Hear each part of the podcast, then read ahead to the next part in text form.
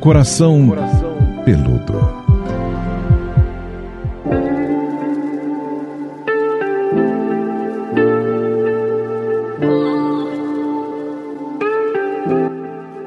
Olá! Começou mais uma edição desse podcast que eu sei, vocês ficam esperando a semana inteira para estar tá aqui com a gente, para a gente refletir a respeito de um assunto do coração. Eu não sei como tá o seu, se tá inteiro, se tá pulsando, se tá quebrado, né? Enfim, vamos conversar aqui juntos. Estou com a psicóloga Pamela Magalhães. Tudo bom, Pamela? Oi, Paulinha querida. Oi para todo mundo aí, né, que está nos escutando, que está nos vendo. É sempre muito gostoso falar de temas tão oportunos e que podem ajudar tanta gente.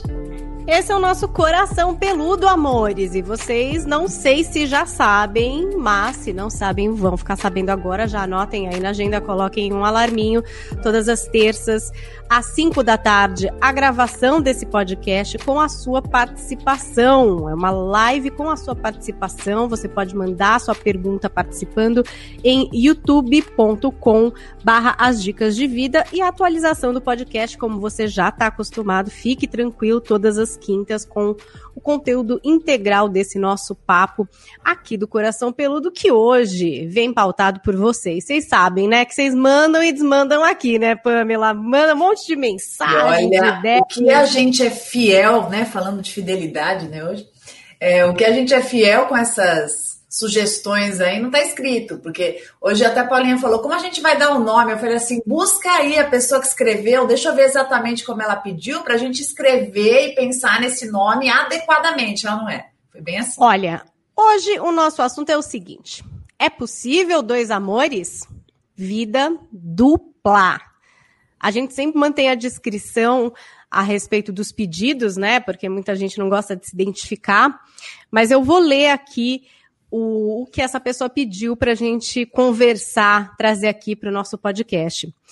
Disse o seguinte: eu gostaria de entender por que pessoas casadas buscam relacionamentos fora, se apaixonam pelo amante e não se separam. Vão levando as duas relações. Ah, Pamela, não é incomum, né? Não. Bom, é que quando ela coloca pessoas casadas que têm uma vida paralela e que se apaixonam pelo amante, ela quer entender por que acontece isso. É importante lembrar que não, não podemos generalizar. Né? Não é todo mundo que está casado que vai ter vida dupla, mas tem pessoas que têm uma, uma forma de funcionar, tem pessoas que se acostumam e que vão normalizando essa maneira de viver. Existem N razões que fazem com que uma pessoa não saia do seu casamento é, perante a sociedade, diante da, da documentação, não consegue né, trazer à tona o relacionamento que esteja vivendo paralelamente e mantém assim, né, uma, uma second life ali, né, uma segunda vida independente da tua relação. É, eu acho tão interessante, né, isso me faz pensar como a nossa cultura ela é arraigada, né? Como, como a gente tem assim é, muito, muitos aspectos machistas mesmo, né? Assim, ainda inseridos numa cultura que se você pensar, se você parar para pensar logicamente na racionalidade, 2020, né? Quantas conquistas, né? Legalização do, do divórcio e, enfim, ninguém é obrigado hoje a estar com ninguém, né? A gente tem aí uma liberdade muito grande de, de, de assumir os seus sentimentos, suas escolhas e por aí vai. Claro que há uma dor de cabeça considerável em função de uma burocracia que exista, é, a questão dos bens, a questão dos filhos, uma mudança de vida. Mas a sensação que eu tenho é que as pessoas elas se acomodam muito numa zona de conforto. E o ser humano ele tem uma dificuldade muito grande de renúncias. Então me parece que fazer escolhas, né, ter que abdicar de alguma coisa por outra, assumir uma conduta, acaba sendo uma, uma escolha, um posicionamento de poucos. Normalmente pessoas mais amadurecidas, né, principalmente psicamente, pessoas mais empáticas, né? Pessoas que não pensam só no próprio umbigo e pessoas que têm esses valores talvez mais fortalecidos. Porque a traição, quando você mantém uma, né, uma vida paralela, como tem vários casos, eu queria tanto lembrar de um filme que eu vi é, agora na Netflix. Putz, podia ter lembrado o nome desse filme. Depois eu passo para vocês no meu, no meu Instagram. Mas ele, o nome do, do filme é mais ou menos assim: é, um homem que amava muito, era muito amor, né? Porque ele tem duas esposas no filme. Então é muito curioso você pensar essa, essa liberdade né, de muitas pessoas funcionarem assim, e no mundo masculino, não que as mulheres não façam, porque as mulheres fazem também, tá? Mas no mundo masculino tem-se uma, uma normalidade, né, uma certa naturalidade até de falar isso. Ah, eu tô com uma aventura, ah, eu tô com uma relação aqui e tal.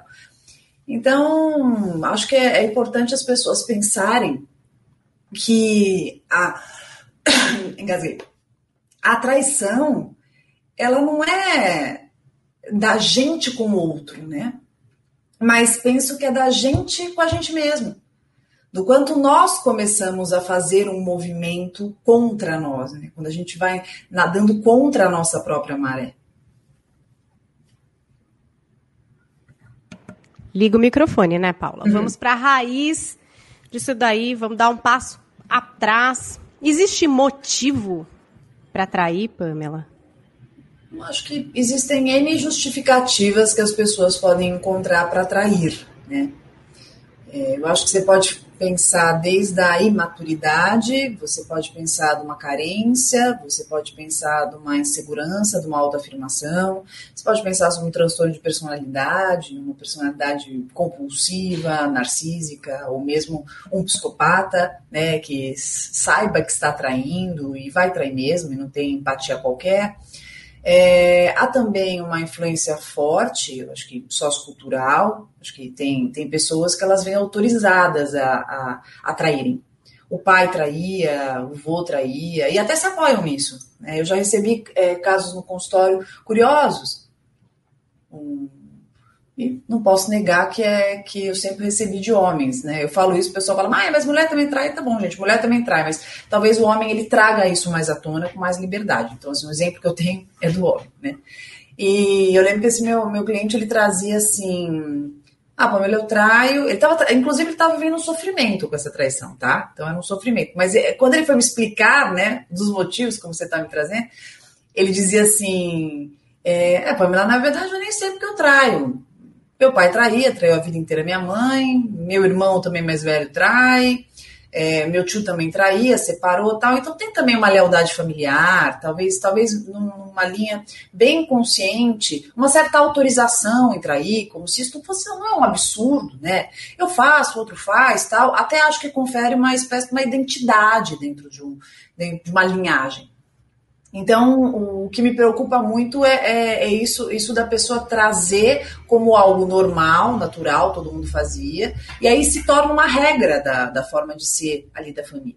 E eu trazia no consultório, né, na, na, no processo terapêutico, muito é, esse, essa discussão com ele. O que é considerado normal na sua família, né, pela lealdade, será que é legal para você? Será que te ajuda? Será que te faz bem? Porque tem muita coisa que a gente vai. Que nem quando todo mundo usa um tipo de droga, né? Ou todo mundo fuma, ou todo mundo usa maconha e tal. Você vai vivendo naquele meio e você vai normalizando. Quando você, quando você vai, por exemplo, em alguns lugares, né? Em alguns lugares, aqui mesmo de São Paulo, eu já fiz trabalho comunitário, bastante voluntário. Eu lembro de quando eu fui fazer um, um estudo, né? Uma pesquisa, inclusive, sobre o abuso, sobre o abuso infantil, que me marcou muito, porque eu era muito menina e, e eu vi isso não que ainda não me surpreenda e ainda não me assuste, não me choque, mas na época ainda me chocou mais ainda. Eu lembro que a gente ia conversar com algumas famílias que já tinham, já tinham tido uma conversa com, com um assistente social, e eu lembro das meninas mais novinhas ali, de 13 anos, quando conversavam comigo e falavam sobre as possibilidades né, dos abusos que aconteciam, com a maior naturalidade do mundo, sabe? É, ah, o meu, meu tio mexe comigo, ah, o meu, meu padrasto dorme comigo, acontece isso, isso, aquilo. Então é muito curioso que é, essa, essa normalização que vai acontecendo dos absurdos. É como a gente anda na rua e passa por cima de um mendigo que está deitado, como se aquilo fosse. Não, ah, faz parte aí do meio, né, do cenário da, da grande metrópole. Então, gosto muito de, de botar para pensar aquelas pessoas que têm, têm condutas repetidas da família e que não estão se dando conta do quanto isso está sabotando a própria vida. Pamela, mas você acha que assim, por exemplo, quem trai, trai sempre? Ou pode ser uma coisa episódica, pode ser, enfim, uma vez? Uhum. Eu não acho que é uma regra. Não acho que isso dá para pôr em regra, não. Eu acho que tem gente que trai 10 e não trai nunca mais. Não é, ai, quem trai 10 traz um. Não sei. Acho que tem, eu, eu, eu já atendi muitos casos, muitos casos, conheço muita gente que traiu a vida inteira e depois caiu em si. Como eu disse, é, a traição às vezes tem uma conotação de vantagem para quem trai. Eu acho que isso é um dos maiores erros sociais. Ah, fulano é malandro, cafajeste, tal, e às vezes tem até uma risadinha feminina, ah, é malandro tal, e, e fica meio que aceitável aqui, né? Quando tem essa conotação voltada para a mulher, já tem uma pegada diferente, né? Ah lá, é vagabunda, tal, dá para todo mundo. Quando o cara pega todo mundo, ele é malandrão e a mulherada. E, e... Gente, assim, não estou dizendo da minoria. Eu acho, eu, eu, imagino que a Paulinha também, o cara cafajeste, eu acho, assim, particularmente de uma superficialidade, de uma imaturidade gigantesca. Mas a maioria não pensa assim tem uma coisa meio de sex appeal. Acha né? meio sedutor. É, sedutor, meio Dom Juan, né? Nossa, comedor, putz, deve mandar bem, pegada tal. Tem essa, tem essa fantasia no universo, né? Feminino e masculino, né? Homoafetivo ou, ou hétero. Mas a mulher ainda tem aquela coisa de que, ah, vagabunda, tá, também, tal. E tem essa ridicularização, né? E, inclusive, muito do universo masculino de sair com esse, com esse tipo de mulher, que é como se diz, e não assumir nada porque esta mulher não é uma mulher direita. Ainda tem isso muito forte. Esses então, selos, eu, né? Com certeza, tem, tem. E eu acho, eu, eu acho isso muito relativo, porque eu penso que tem situações, e eu trabalho muito com casal, né, família, às vezes a pessoa traiu numa situação de crise, numa situação pontual, de novo, não estou aqui dizendo que é maravilhoso, que é certo, que é aceitável, quem sou eu, aliás, aliás, eu acho que ninguém é juiz de nada. Acho que quem tem que avaliar o quanto essa traição é, coube nessa relação é o casal. Mais ninguém. Não é mãe, não é quem está de fora, tal. Porque a família adora tomar partido, amigos julgarem, as pessoas julgam demais. Isso é uma das coisas que eu mais percebo. E eu costumo dizer assim: cuidado com, que, com quem você julga, porque amanhã você vai ser julgado. Né? Essa cadeirinha aí, ninguém está livre.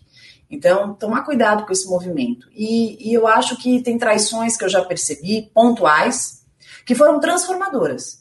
Né? Eu, eu, eu percebi algumas traições de, de casais que eu, que eu atendo e atendi que, que fizeram com que esse casal se reencontrasse.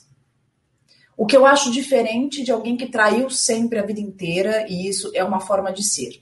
Então eu penso que tem uma forma de ser, sempre trair, vou trair sempre. Tem gente que sempre traiu e que resolve parar de trair. Tem quem traiu uma vez e não trai mais nenhuma, quem, quem traiu e trai duas. Então, eu acho que o que vai, vai mudar e, e o que vai fazer a diferença é o desejo da pessoa em fazer algum movimento para si para que mude essa conduta.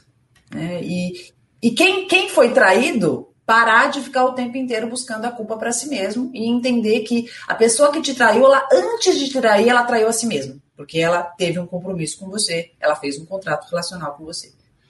E nesse contrato relacional, Pamela, é engraçado, porque olha aqui a, a pergunta da Brenda Junqueira, a colocação dela. E nome. trair é só ficar ou conversar também com segundas intenções? Ele sempre dizia que não estava traindo, mas conversava com outra, prometendo um milhão de coisas para ela, mesmo sem ter ficado disse a Brenda. E a gente tem também o Gilberto Pedestre dizendo: por que virtualmente tem pessoas que não acham que isso é traição? Eu tenho primeiro uma resposta para Brenda, né? Brenda, eu, eu penso que o caminho da traição ele, ele começa com uma conversinha, né?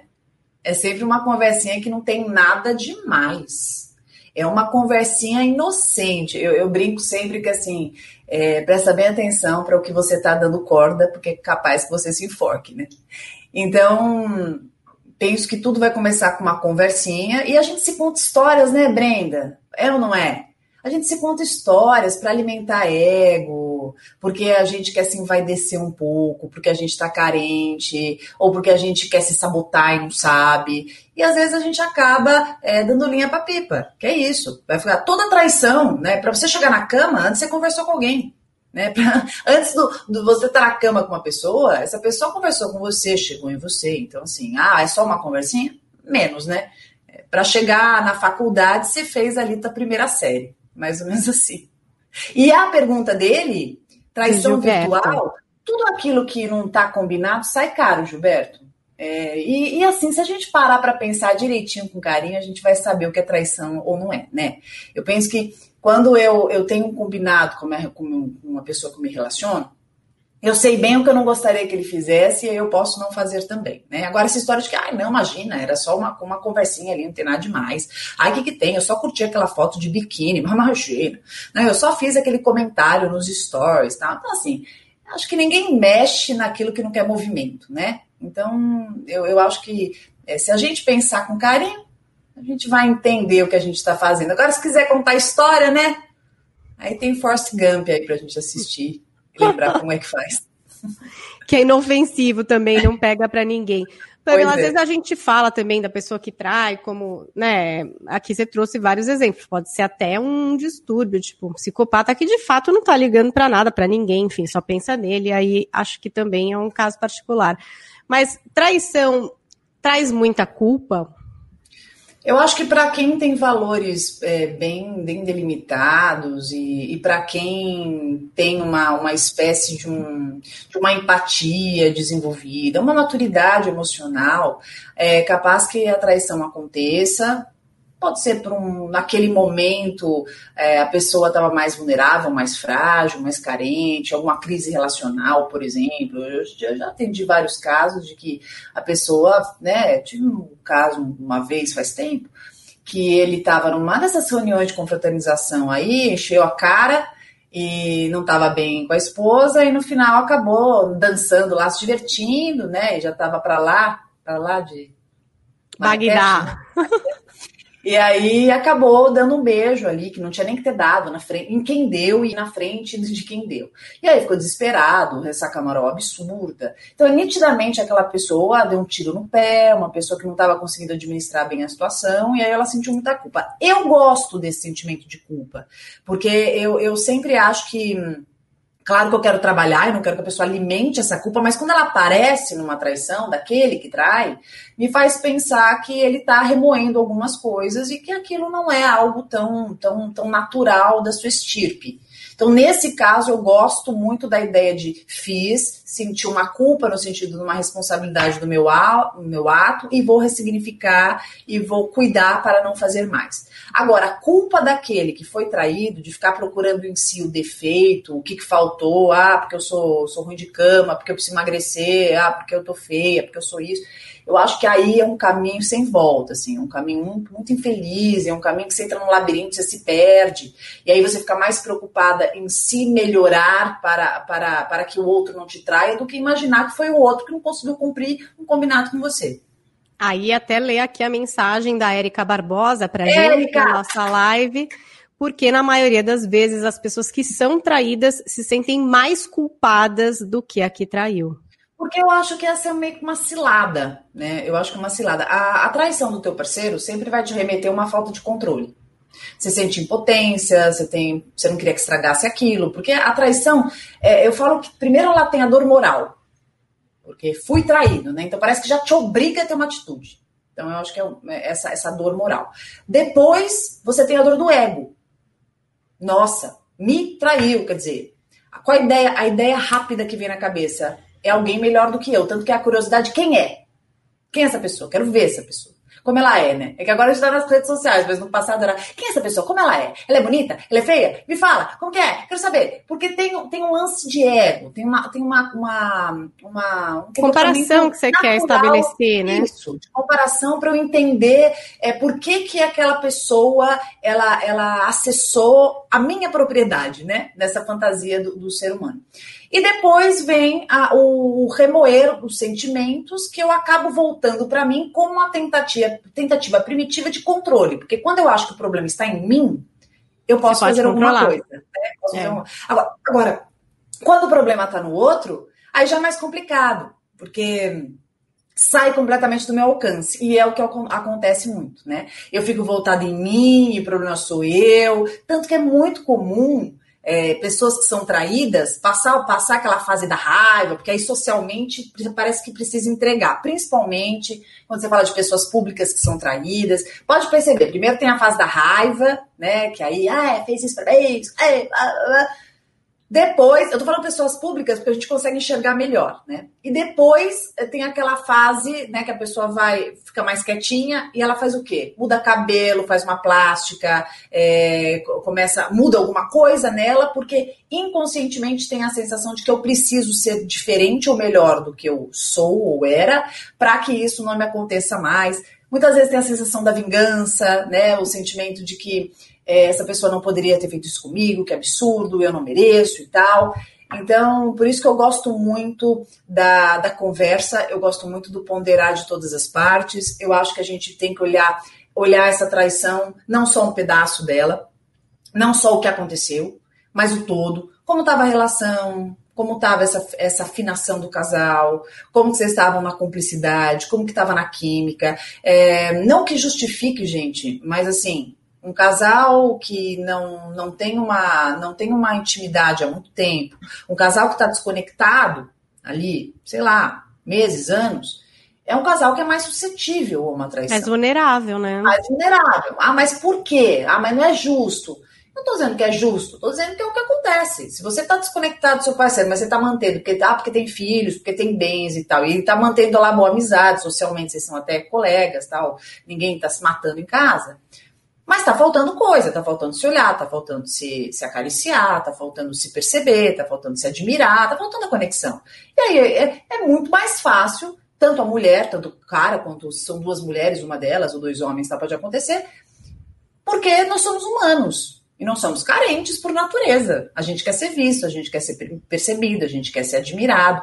Então não é uma justificativa, mas é algo que acontece. Olha, Luane Melato escreveu aqui pra gente. Ela começou contando, ó. Ter uma relação durante um ano com alguém fora do casamento, dizendo que eram namorados e tudo mais. Voltamos. Sempre sinto que ele fará novamente. Ela continua aqui, ó. Decidimos ficar juntos pelas filhas. Sei que ele ainda conversa com a menina. Acho que ele ama ela. Por que ele não decide ir embora? Tenho medo de deixar as meninas sem pais, sem pai e ainda o amo. Aí tá a dúvida dela. Ela não quer sabe... deixar, né? Mesmo ferida, mesmo sabendo, ela parece é... que, enfim, imagina que sabe que talvez ainda tenha uma relação. Sobre a sua situação específica, eu, eu acho que tem vários lugares que a gente poderia visitar. Primeiro, como você está com você mesma, eu acho que é um lugar interessante você visitar, para você entender o seu amor próprio, para você entender o que você quer, porque no teu depoimento, tudo parece que está nele, né? Ele que vai decidir, ele que vai fazer, ele que vai se posicionar, e me preocupa um pouco quando a gente coloca tudo no outro, né? Então é aquele que vai decidir, ele vai largar a pessoa que ele tá, ele vai decidir se fica ou não comigo, e eu, eu, fico um pouco preocupada quando a gente coloca tudo na mão do nosso parceiro, né? Na decisão, a decisão da nossa vida, né? Quanto casal, e da minha vida quanto pessoa, na mão do outro. E, e me parece que não importa muito o que ele tenha feito, mas importa que ele fique comigo, né? E, e que mensagem que você passa para essa pessoa? Você passa a mensagem de que não importa o que ela faça, que você sempre estará com ela. E eu me preocupo com isso.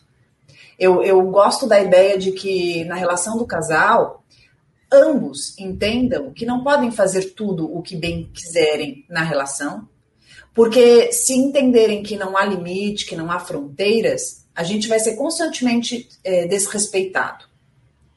E tem que parar para pensar se eu quero que alguém fique comigo por causa dos meus filhos, se eu quero que alguém fique comigo pelos nossos, pelos nossos bens, ou se eu quero, eu quero que alguém fique comigo porque me respeita, porque me ama, porque me quer? Agora, se você identifica quais são as questões do casal, quais são os problemas, o que está acontecendo, e vocês querem trabalhar isso juntos, desenvolverem, resgatarem, ressignificarem, aí maravilha. Mas o que eu ia dizer, além da pergunta dela, é que me lembrou muito um vídeo do Flávio Gicovati, saudosíssimo Flávio Gicovati, né, muito querido, que ele falava sobre dois amores, né? Que é uma pergunta que, se, que vem muito frequente. É possível amarmos duas pessoas? Né? Dá para amar duas pessoas? Na verdade, eu acho que a nossa capacidade de amar ela é gigante. Né? A gente pode amar muitas pessoas. A gente pode amar muito. Eu, eu penso assim, podemos amar muito. Mas depende do lugar que nós colocamos essas pessoas na nossa vida e quais são os nossos objetivos e os nossos propósitos. Né? E, claro, apoiado nos nossos valores. Então, quem eu escolho para assumir postos aqui na minha vida vai muito de acordo com o que eu decido para minha vida, os planos que eu tenho, né? E os planos que eu acordo com aqueles que são especiais para mim. E aí também eu vou, eu vou transitar pelo significado do amor para mim, o significado da lealdade, dos vínculos, das construções. E conforme eu tiver isso alinhado, aí eu vou conseguir me dedicar a estes amores e a colocá-los em lugares ali justos de acordo com aquilo que a gente combinou. O que acontece é que tem algumas pessoas, aí de novo, a influência cultural, aí de novo, o que elas aprenderam, o que elas viram e os modelos que elas tiveram. E não é muito difícil, por exemplo, você conversar com um homem, de novo, eu tô parecendo a machista aqui, né? Mas todo mundo é um pouquinho, e quando a gente fala de cultura, não tem como, né, gente? A nossa cultura é machista. É, não é bonito falar, eu sei, mas quem estudar um pouco vai entender que é. Quero que isso mude. Desse, quero muito. Eu, eu sou uma mulher contemporânea, sou uma mulher independente, mas eu sou realista. E a gente está aí lutando, e falar sobre isso é uma forma de lutar também, de conscientizar e da gente trabalhar sobre. Então, o que acontece? Não é difícil você escutar um homem dizer assim: Ah, eu, eu amo a minha mulher. Eu amo. Ela é minha mulher, ela é minha família, ela me deu meus filhos. Você escuta essa frase. Ah, mas eu amo sair com essa mulher, mas é sexo. Então, é muito comum você ver muitos homens, principalmente, separando o sexo do amor. E aí eles, aí que acontece? Você consegue caminhar com duas pessoas, por exemplo, ou até três, sendo que uma você ama e o resto você pratica sexo? Para quem pensa assim, sim. Então, como a gente tem esse fator cultural muito forte, tem muito isso. Ah, aqui sexual, sexualmente eu né, me alivio, me divirto tá tudo certo, mas eu amo essa pessoa aqui. E tem também quem comece a, a cindir a busca das necessidades. Então, por exemplo, com essa pessoa aqui eu tenho conversa, eu tenho troca, eu tenho construtividade. Com essa pessoa é, eu falo de negócio, essa pessoa me entende, a gente divide um monte de coisa. Com essa outra aqui é onde eu vivo a minha sexualidade. Com essa pessoa eu me realizo, com essa pessoa eu tenho as minhas fantasias, com essa pessoa a gente tem uma ligação incrível. Então há pessoas que dividem. Tá buscando complementares, assim, né? Ah, essa não gosta muito de sair, mas, ah, mas essa sim, essa gosta. Então tá, então eu fico com essa, saio com essa e essa eu vivo a coisa aqui em casa. Então, para que escolher, né? Para que fazer essa escolha difícil? Às vezes a pessoa ela tem em casa uma, uma parceira, um parceiro que dá estabilidade, que dá segurança, que é uma pessoa ali que está há muito tempo, que às vezes começou um relacionamento desde mais novinho ali, e aí não consegue largar, porque tem uma relação de dependência emocional imensa, mas encontra pela vida uma outra pessoa que desperta aspectos da sexualidade que não são mais despertados na relação que tem em casa. E aí encontra a bengala que precisava, inclusive para sustentar a relação de casa. Então eu falo que tem muitas amantes e muitos amantes que não sabem, mas eles são o antídoto necessário para que aquela relação de casa, a relação que é apresentada socialmente, seja mantida. Então, São alívio, o alívio da situação. Nossa, tem muita gente que não sabe, mas é muleta. É muleta para sustentar a relação.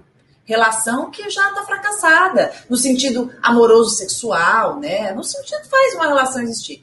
Então, são as relações que são complementares. E aí, quando, quando essa pessoa se vê na eminência, na necessidade, quando é descoberta alguma coisa, e que tem que tomar uma decisão, é um sofrimento absurdo, porque ela, ela, ela gosta mais de um, de outro. Não, ela gosta de uma, gosta da outra, gosta de um, gosta de outro, de jeitos diferentes, mas com amor também. Aí você vai dizer, mas se isso não, isso não é amor. Isso não é o amor que você sente, que você identifica. Mas para aquela pessoa, é o amor que ela entendeu. Gente, não tem o amor certo. Tem um amor que você visitou, tem um amor que você conheceu. Agora, a Pamela tem é, essa questão de ter que lidar com a traição, né? Enfrentar isso, descobrir, né? Uhum. Aí é uma mensagem que você pegou, é uma coisa que você Não. viu, e aí você tem que lidar com aquilo. Tem gente que às vezes finge que não viu, né? É um jeito de lidar, foi uma forma. Sim. Vou fingir Sim. que eu não vi isso, porque, enfim. Escolhas. Quero é difícil, né? É muito, muito complicada. Muito. Por isso que eu te falei, a, o, o, impacto moral é muito grande. Porque a, uma, vamos pegar um exemplo uma pessoa que ela já está arruinada no sentido da estima dela. Arruinada. Já está numa relação abusiva faz tempo, já aguenta um monte de coisa, né? Já aguenta ofensas, críticas, está perdida de si, está fragmentada ela não vai encarar a traição do mesmo jeito que uma outra que é independente, que tem autonomia, que é construtiva, que tem um autorrespeito desenvolvido, que está mais autoconfiante. Por isso que o meu trabalho existe. O meu, o meu, trabalho tem a principal razão do meu trabalho é fortalecer as pessoas, sem, sem qualquer distinção de gênero. Tanto, ah, você fala para as mulheres, fala para as pessoas. Pessoas, homens e mulheres. O meu maior desejo é que as pessoas descubram o poder que elas têm entendendo a sua própria autonomia. Porque todo mundo, todo mundo pode ser traído aqui, eu, a Paulinha, você que está escutando, qualquer um. Isso aí não, não tem, não tem. Não é porque uma pessoa é bonita que ela não é traída, não é porque a pessoa é rica, porque ela é famosa, porque ela é psicóloga, porque ela é médica, porque ela é jornalista. Não, não tem diferença. É, todo mundo pode ser traído aqui, todo mundo pode trair também, inclusive, né? Eu acho que o mais importante é o quanto eu consigo lidar com isso e eu percebo que sim, a traição é um baque, é uma pancada, principalmente quando você confia muito na relação. Então você pode confiar porque a relação ela mostra isso, né? A relação ela é uma relação que você tem cumplicidade, que vocês estão ali super afinados, porque tem muita gente que é cindida, né? Eu falo que tem pessoas que são impressionantes. Eu, eu mesma já convivi, já vivi isso, já senti na pele. E já, já vi no consultório casos que eu não acreditei, assim. Quando estourou uma traição ali, eu, como assim, né? Eu até achava que o outro era, era possível que traísse, mas esse aqui não. Então a traição, ela pode surpreender muito. Tem pessoas dissimuladas, tem pessoas que são destrutivas. Eu, eu lembro que eu acompanhei um caso que a gente trabalhou muito, muito. Caso, sem brincadeira, assim, caso de, de livro, de, de série. Atendi esse caso, um caso muito. Eu atendia a ela Aí depois fizemos um trabalho enorme, daqui a pouco fui atender ele junto com ela, um casal.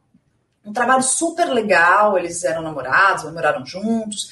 E eu tô certa que eles estão super reconstruídos, que eles estão super ali construtivos. E tinha uma, uma um sintoma de autossabotagem e boicote gigantesco. E de repente, não, eu não posso entrar em aspectos particulares aqui minuciosos, porque é uma história bem peculiar, mas no, no dia do casamento, o cara deu uma pisada na jaca absurda, assim. Absurda, né? É, ele trai a, a, mulher no casamento, né? no próprio casamento, na festa do casamento. Então, assim, eu lembro quando eu recebi essa ligação na, na, na, na madrugada, inclusive, foi absurdo, assim, foi assustador. Porque aonde chega a destrutividade, aonde entra, aonde chega a autossabotagem. É que ponto, né? Isso. Você fala, gente, preciso chegar. Pois é, e aí, pois é, e você Coisa. vai falar assim, ah, ele é mau caráter. Eu, eu aqui para mim não acho. Acho que é uma pessoa que não aguentou a felicidade. Por isso que eu falo, né? Quando você chega num lugar e você fala, quem quer ser feliz? Todo mundo levanta o braço. Eu quero, eu quero, eu quero. Mas quem aguenta ser feliz? Porque a felicidade é o lugar mais arriscado que a gente pode atingir. Que você pode perder, né, Pamela? Enquanto eu não tenho nada a perder, eu não tenho nada a perder. Agora, quando eu conquisto alguma coisa, eu tenho muito a perder, né?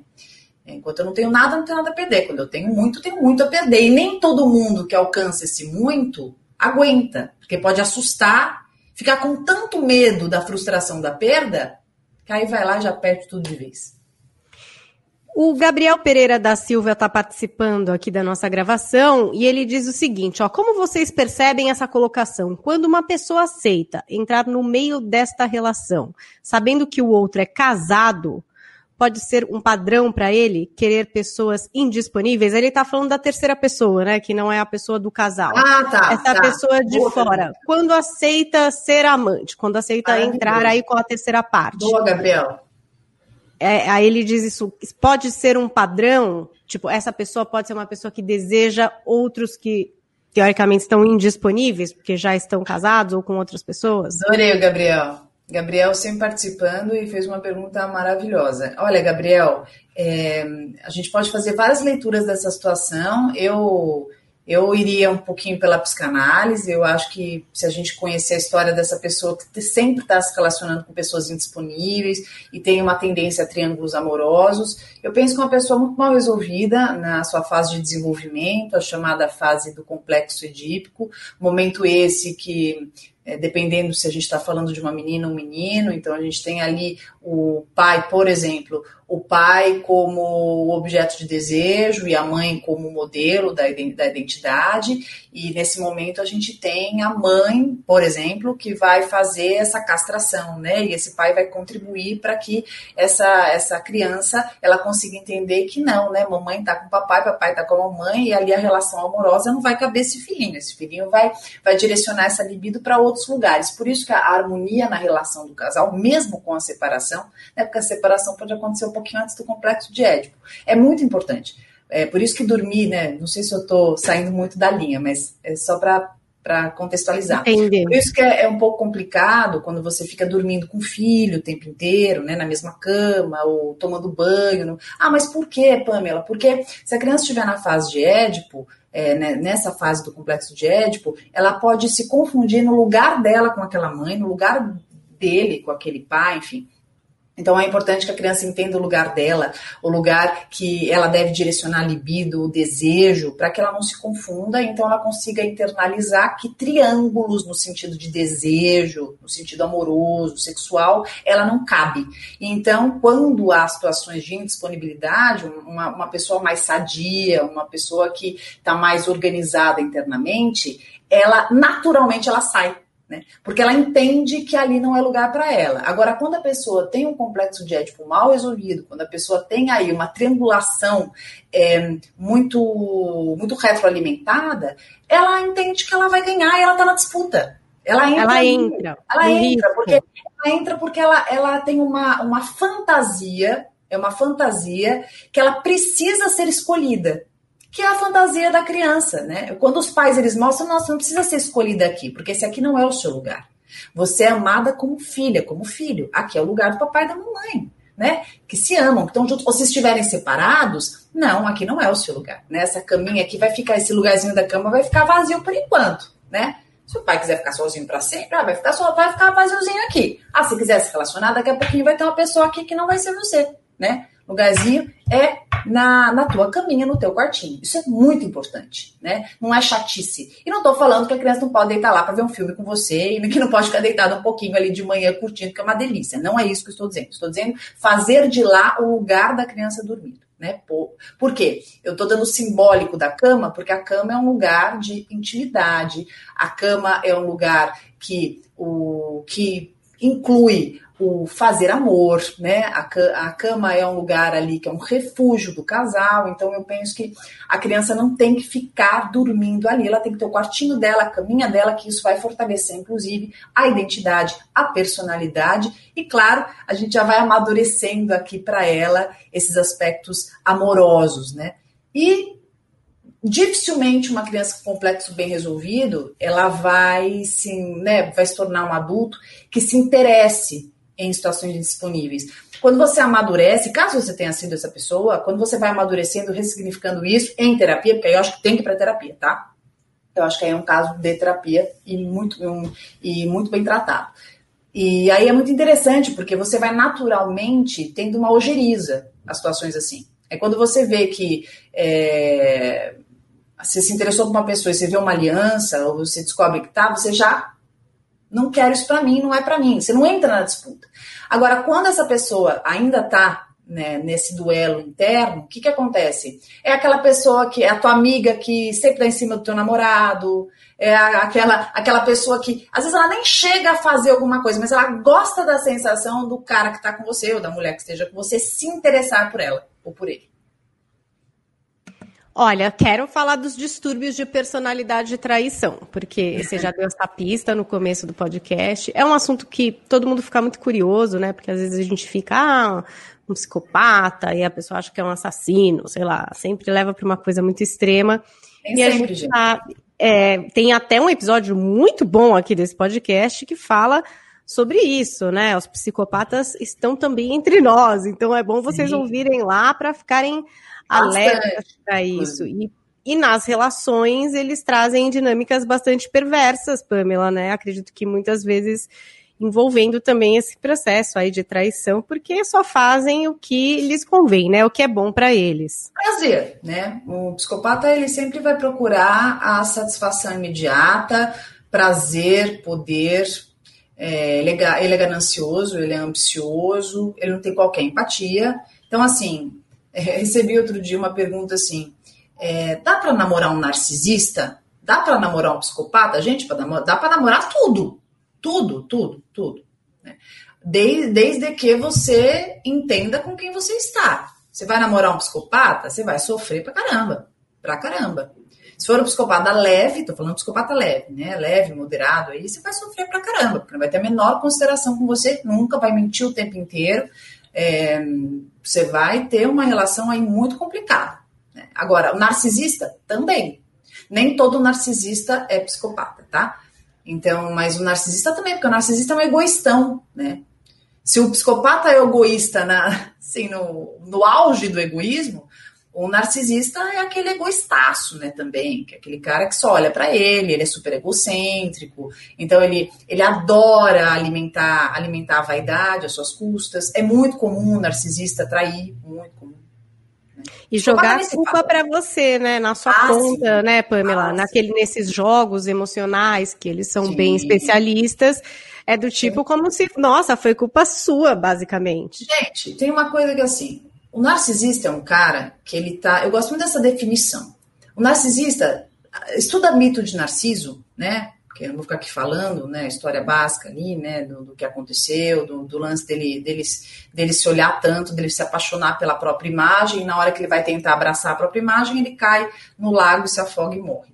Né? Então, assim, é, imagina uma pessoa que só olha para si, que só pensa em si, que é autorreferente o tempo inteiro, tudo é para ele, ele, ela, pode ser ela também, e é uma pessoa que está à procura de si, Tá? Esse mito para mim é muito à procura de si. Eu estou me procurando, eu estou querendo me encontrar, eu estou querendo me apropriar de mim.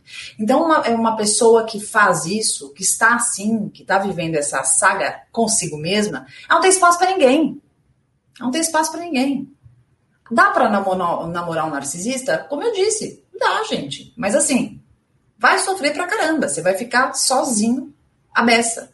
Porque a pessoa não vai te ver. Ela só vai vai, vai parecer que ela te vê em situações que ela tire alguma casquinha, né? Você tá se dando bem, ela tá se dando bem também, então legal, ela te vê. Parece que ela te vê, mas ela tá vendo uma situação que é boa para ela e que tá te, tá te favorecendo de alguma forma também. Mas ela não vai largar alguma coisa ali que ela esteja fazendo para te acudir, para te ajudar, né? Ela não vai estar preocupada numa coisa que você fez, que ela não se envolva. É, não tem esse olhar, narcisista. E, e, de verdade, o narcisista, isso não é maldade. Né? O psicopata é mal. O narcisista ele não é mal, na verdade. Ele, ele acaba sendo ruim para o outro porque ele está tanto na procura de si mesmo que ele passa por cima dos outros. Né? Imagina uma pessoa que está se procurando, está se vendo em tudo, está se vendo, ela pisa em cima das pessoas, ela passa por cima. Não enxerga, né? Agora. E, e o compulsivo, tá? Que você perguntou dos transtornos, o compulsivo Sim. também É a pessoa, eu falo cara que é mais fácil de falar, tá? Mas é a mulher também. Mulher ou homem. É uma mulher ou um homem, enfim. O cara que tá ali é, compulsivo, ele não consegue se saciar com nada, então ele olha, ele quer. Com comida ele faz isso, com mulher ou com homem também. Tá? Entendi. Agora aquela pergunta, né? De dá para perdoar uma traição. Todo mundo sempre quer saber isso, se dá para é. perdoar, se dá para esquecer. Se não, jamais esquece, mas daí perdoou, não perdoa, mas jamais. É uma confusão isso daí. E eu queria, Pamela, se você pudesse, é que é difícil, né? Porque eu acho que tem vezes que deve valer a pena perdoar. Porque, como você falou, tem gente que escorregou, que foi um erro, que foi um episódio. Agora, tem outras vezes que fica muito claro que esse jogo não vai mudar, né? Que é o caráter, né? Olha, aqui dá para perdoar uma traição. Olha, a resposta para aliviar dá. Depende da traição, depende de você.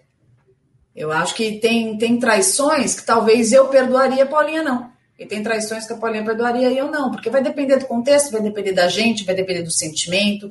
Eu amo essa pessoa, essa pessoa é super legal, a gente tem um monte de coisa bacana, ela me traiu, mas eu acho que é um momento, é uma crise. Ué, dá para conversar. Você, você consegue passar por cima disso? Porque assim, você tem que também ponderar o quanto você consegue administrar essa sensação, esse sentimento, essa situação. Porque também ficar relembrando a vida inteira, isso não é justo. A vida inteira você vai ficar relembrando a pessoa e parece que a pessoa está devendo para você. Tem casais que, sei lá, o cara foi, foi pego com alguma coisa, a mulher foi pega, a vida inteira jogado na cara. Isso não é vida, né? Isso é um inferno, a relação fica muito ruim. Ou então, às vezes dá... também você acha que dá, é. E aquilo vai te corroendo por dentro. É. Você fala, ó, não tá dando. Eu achei eu, que eu, eu, eu claro, pode ser, pode acontecer. Pode acontecer, né? Eu acho que tudo vai depender da tua relação, tudo vai depender de você, vai depender do contexto, vai depender do histórico, né? Agora, gente, claro, a pessoa já é a quinta vez que você pega alguma coisa, a pessoa sempre mente. Dá para perdoar? Dá, se você se você tiver, tiver sujeita a passar isso de novo. Ah, pode ser que nunca mais passe, Pamela? Pode ser. Há uma chance, uma remota chance, né? Porque a gente também tem que considerar um histórico, sempre. Né? O que é mais. Da mesma forma que uma pessoa que nunca traiu, vocês estão lá, sei lá, cinco anos, vou pegar até um tempo aí mais razoável. Cinco anos. Ah, sempre foi uma pessoa legal, super publicidade. Aí vocês passaram uns perrengues aí e tal, um sanciamento, sei lá, viajou, fez um curso, estava estressado, estava com depressão, e aí descobriu uma traição pontual. É um contexto diferente, né? E, mas é muito legal a relação? Acho que é mais plausível. Aí o histórico mostra que a chance de uma repetição de conduta é menor. Por isso que eu falei, nada é garantia, mas tudo é parâmetro. Mas, Pamela, é, também tem um dilema, assim, às vezes, de quem trai, de falar: é, será que eu conto que eu traí? Sabe assim? Será que eu abro esse jogo e né, me livro dessa culpa, por exemplo? Tento falar a verdade. Mas olha que incrível isso, né? É, eu acho que a, a sabedoria, a, maturidade, ela mostra isso. Quando eu digo, estou, quando eu penso, estou com culpa, digo para mim, estou com culpa porque eu traí. Então eu vou contar para fulano. Eu vou fazer, eu vou contar para fulano para me aliviar ou eu vou criar um problema maior? Porque se eu fiz alguma coisa, um, uma traição, que eu entendi que não cabia, que não era nada a ver, que não significou nada, foi uma falha da minha vida, caramba, tá? Eu administro isso, eu trabalho isso dentro de mim, para que eu decida se eu estou propenso a mais uma traição, a dar continuidade com isso, ou continuar com a pessoa que eu tô, né? Não penso, não, não penso que haja uma necessidade de contar para o parceiro nesse sentido. Ah, mas e onde fica a sinceridade? Onde fica? Eu penso, onde fica a construtividade? Porque eu, tudo que eu conto pro meu parceiro tem que ter uma intenção. É que nem eu estou andando na rua, um cara mexe comigo. Eu vou contar pro meu parceiro isso por quê? Ah, porque eu sou sincera? Mais ou menos, né? Porque eu vou contar algo que não vai acrescentar em nada, vai deixar ele irritado, aquilo não significou nada na minha vida.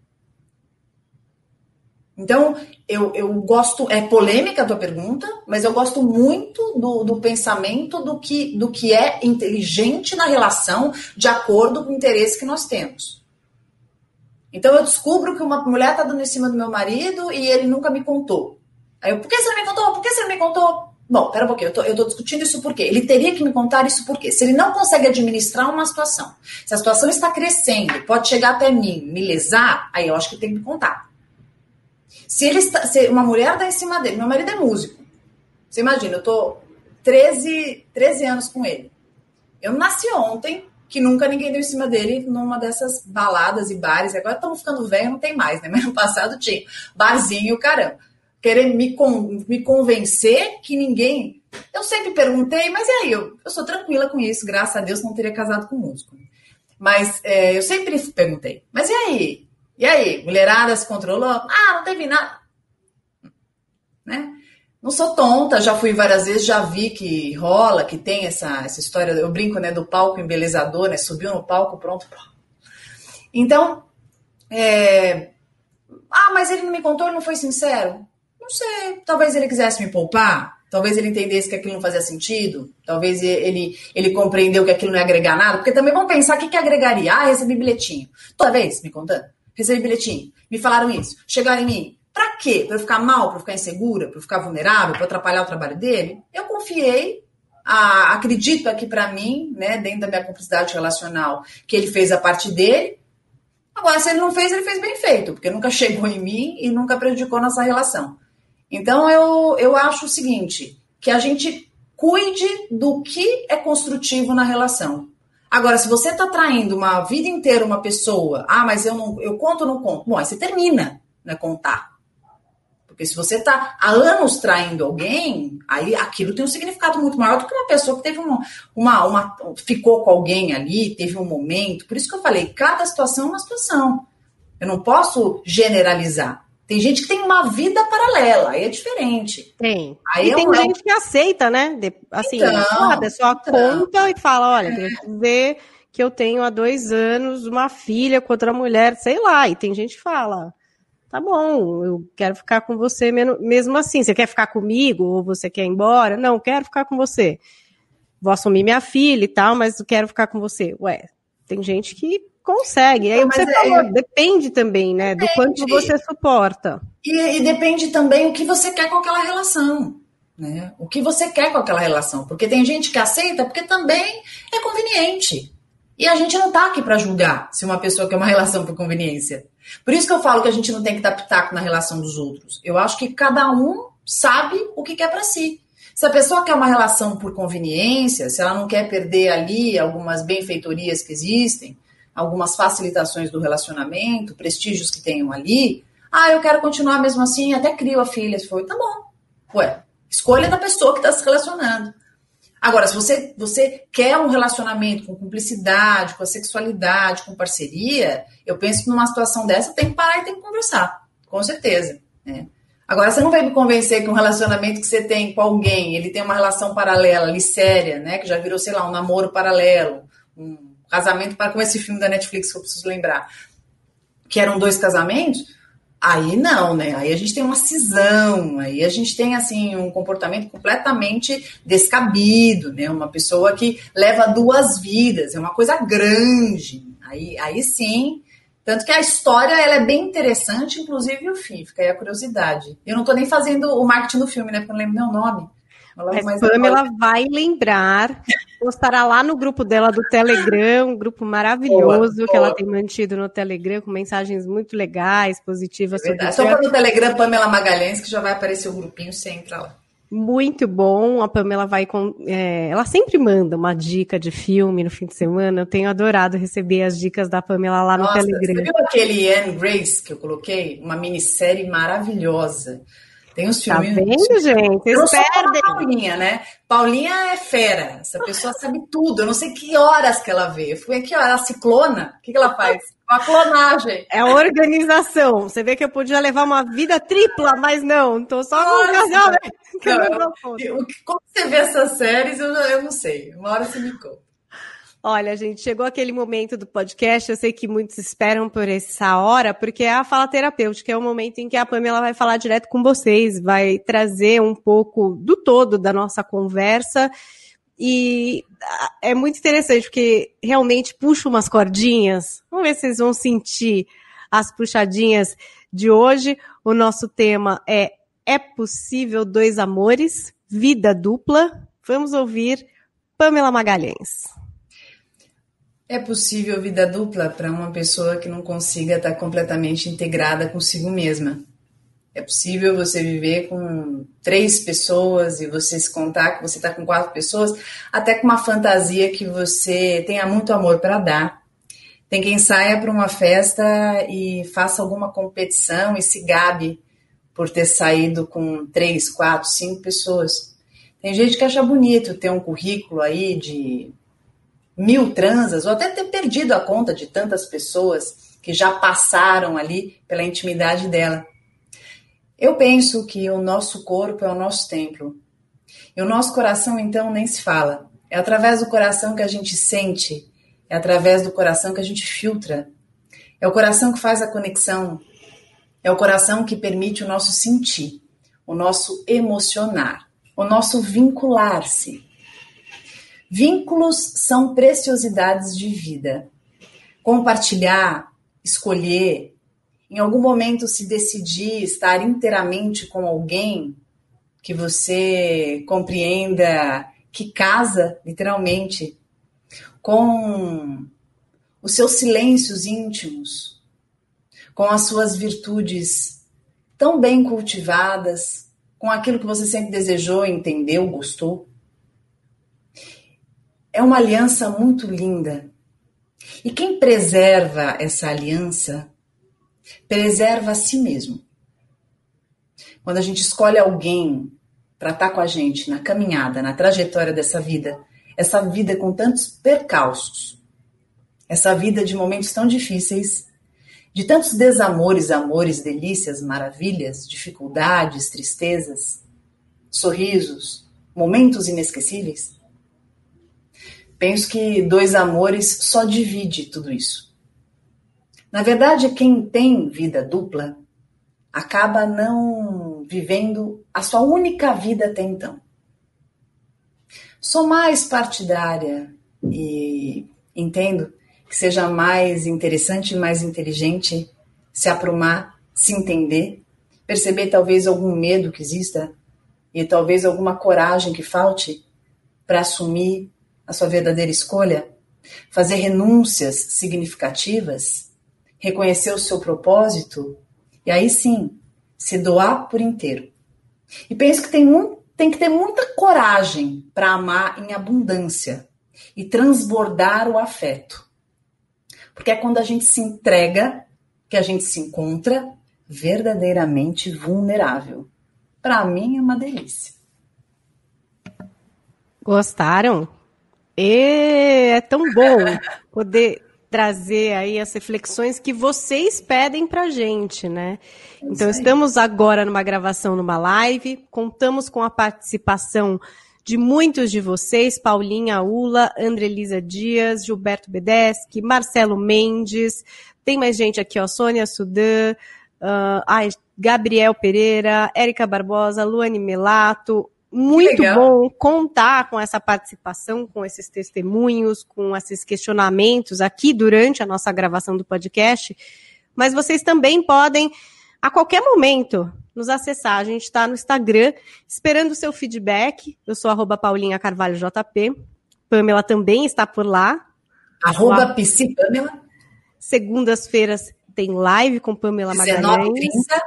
É isso aí. Se você ainda não participa, já marca, já põe um alarminho. E vocês podem trazer os temas que vocês querem, as histórias que vocês gostariam que a gente abordasse aqui no podcast. Não se esquece também de fazer aquele arroba maroto da gente quando você estiver ouvindo, maratonando, relembrando algum episódio. Tem gente que ouve de novo, principalmente essa parte da fala terapêutica para abrir, né, os canais aí da audição para o que a gente precisa e tem que ouvir para mudar alguma coisa na nossa vida. Então, estamos esperando vocês, a troca com vocês é o que há de mais importante aqui no Coração Peludo, né, Pã? E eu quero agradecer mais um Coração Peludo. Quero convidar todo mundo hoje, com uma gravação da de terça-feira, agora às 19 horas, horário de São Paulo. Eu começo a Semana da Fertilidade, que é um oferecimento da Ferring, farmacêutica, é, que é o projeto, o lançamento do projeto Gravidez na Minha Hora.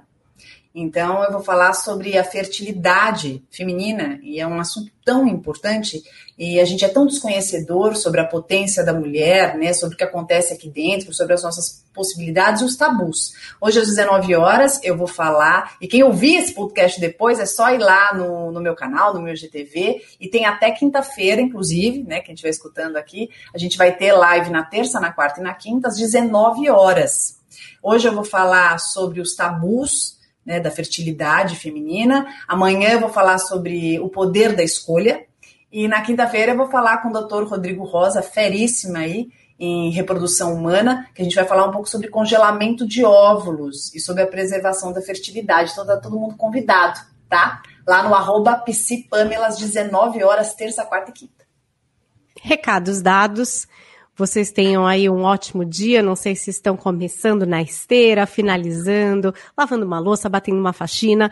Marque a gente e nos encontramos ou na gravação, terça-feira, sempre às 17 horas em youtube.com barra as dicas de vida com a sua participação ao vivo ou na quinta, como você já está acostumado, em todas as plataformas de podcast para você ouvir na hora que for melhor para você. Obrigada pela companhia, Pamela. Até a semana que vem. Que delícia. Beijo para você, beijo para todos. Coração, Coração peludo.